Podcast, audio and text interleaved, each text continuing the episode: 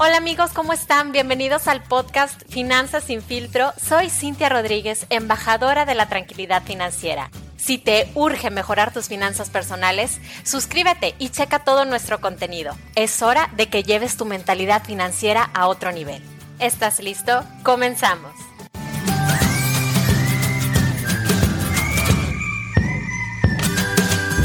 Hola, bienvenidos a un nuevo episodio de Finanzas sin filtro. Qué chido que estés por acá porque hoy vamos a reflexionar sobre la toma de decisiones y este tema está bien padre porque muchas personas batallan mucho para tomar decisiones. ¿A poco no?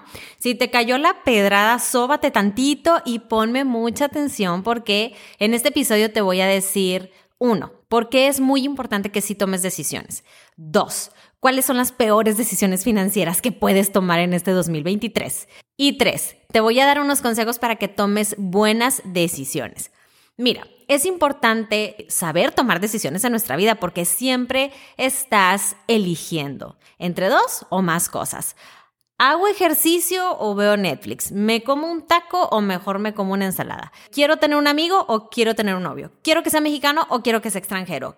¿Prefiero ahorrar o prefiero gastar? ¿Me quiero un hospital privado o me quiero ir al seguro social? Y algunas decisiones sí son fáciles de tomar y hay otras que sí son difíciles, que son complejas y que estas sí pueden repercutir en tu futuro. Y si tú lo que quieres es construir un futuro con mucha seguridad, pues es importante que tomes decisiones de manera consciente, de manera independiente, para que te puedas responsabilizar de las consecuencias que tienen esas decisiones que tomaste. Y si tú eres de los que te dejas llevar por lo que dicen los demás o por lo que de repente marcan las tendencias, pues si estás permitiendo que otras personas sean los protagonistas de tus decisiones. Mira, crecer o no crecer financieramente se debe en gran parte a todas las decisiones financieras que tomamos. Y cada decisión que tomamos nos acerca o nos aleja de nuestras metas, de nuestros objetivos de corto, mediano y de largo plazo. Ahora que ya sabes lo importante que es tomar decisiones en tu vida y que no tomar una decisión también es una decisión y que igual tiene sus consecuencias, quiero que escuches cuáles son las peores decisiones financieras que no debes tomar en este 2023.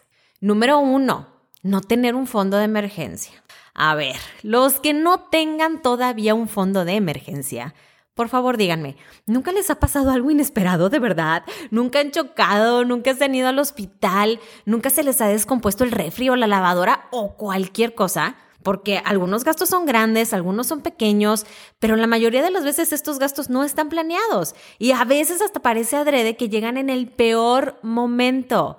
Es que el karma financiero, it's a bitch. O sea, si ya sabemos esto, hay que hacer un ahorro. Tienes que estar preparado porque aparte, el ahorro de emergencia es uno de los primeros pasos que puedes tomar para empezar a ahorrar de manera formal. Número dos, no tomar decisiones financieras a tiempo. Como cuando quieres contratar el seguro del carro cuando ya chocaste o el seguro de gastos médicos cuando ya te enfermaste, o el seguro universitario de tu hijo cuando ya tiene 15 años. A ver, yo sé que hay muchas personas que no son fanáticos de los seguros como yo, ¿verdad? Eso me queda claro, pero en todos los libros de educación financiera nos dicen que debemos de tener seguros y esto ni siquiera es opcional.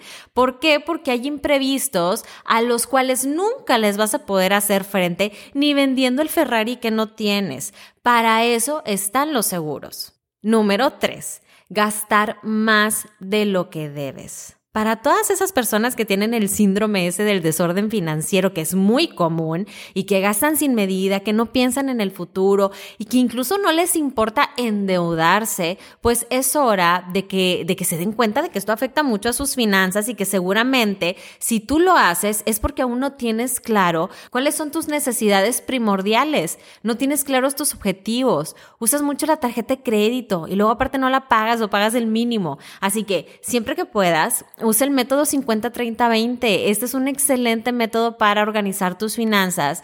Ya sabes que el 50% de tu dinero se puede ir a gastos necesarios, el 30% se puede ir a gastos variables y el 20% de tu dinero se tiene que ir al ahorro.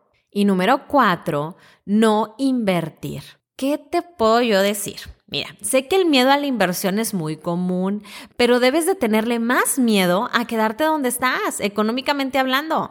Tenle más miedo a lo que estás perdiendo en automático año con año a causa de la inflación. Tenle miedo a estar estancado sin avanzar en tus metas año tras año.